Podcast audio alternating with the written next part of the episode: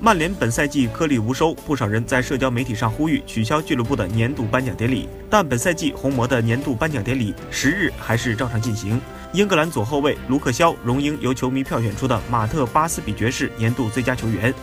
队友评选出的年度最佳球员两项殊荣。他各项赛事斩获一球五助攻，助攻数队内仅次于博格巴和拉什福德，因此得到球迷的喜爱和队友的信任。吉米·墨菲 U18 年度最佳新人的得主是年仅十七岁的本土前锋梅森·格林伍德，十九岁的华裔新星中塔西当选预备队 U23 年度最佳球员。他本赛季在英超二级联赛里出场十七次，斩获六粒进球，并参与了欧冠神奇逆转大巴黎一战。